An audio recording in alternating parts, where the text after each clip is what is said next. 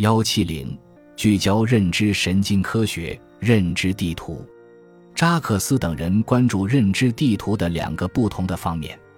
第一个方面是基于物体的空间转换，也就是说，在你头脑中特定物体或位置的旋转；另一方面是以自我为中心视角的转换，就是旋转或转变你的观察角度。想象你在当地的杂货店里。你对货架相当熟悉，因为你每周至少来买一次东西。你正在速冻食品的一条货架通道上看速冻披萨，你在自发披萨和薄底披萨之间犹豫。你记得你想买 Ben 与 Jerry 的冰激凌，它在旁边一排货架上。如果你基于物体的空间转换，那么你可以想象将货架通道旋转，从而看到冰激凌在哪儿。如果是基于自我中心视角的转换，你会想象自己走过货架，然后看到冰激凌。这两种类型的转换过程，都是将世界的某些方面固定，而将其他方面进行旋转。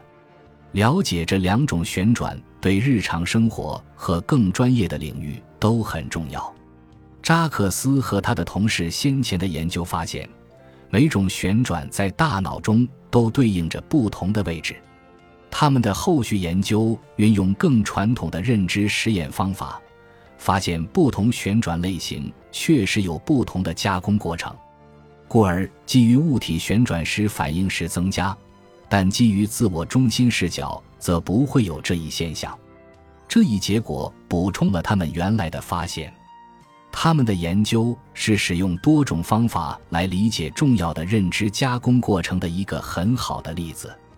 正如让贝氏回忆词语列表可以告诉我们一些有关语义信息是如何被组织的内容，人们画的地图也可以为我们打开一扇心灵的窗口，看一看空间知识是如何被视觉表征的。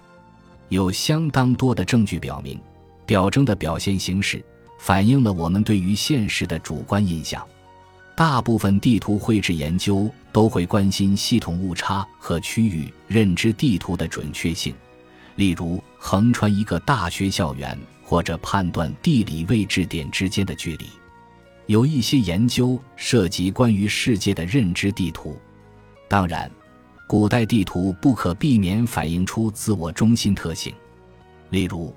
古代巴比伦人不知道远山后面是什么，但是现在几乎所有的学童都知道世界大致的一些地理分界。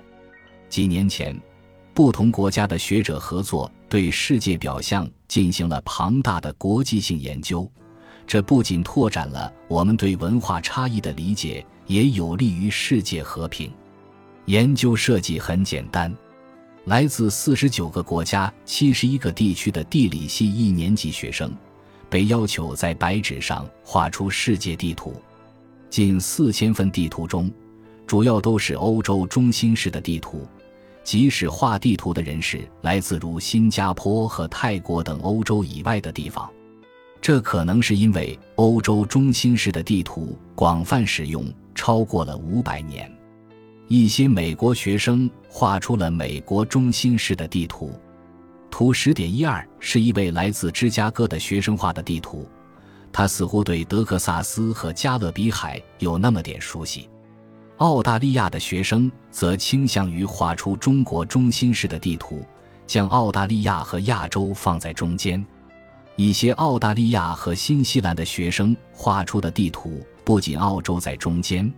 而且，其他的国家还在澳大利亚的南面。见图十点一三，这种情况在澳大利亚学生中不是很常见。有人预计学生会把自己国家的面积扩大，但是事实上似乎没有。著名的国家最常出现在地图上，非洲总是不全的，其中的国家似乎不为人所知。美国学生在这项任务上表现很差。他们尤其画不出各个国家的正确位置。匈牙利和苏联的一些学生画的地图最为详细。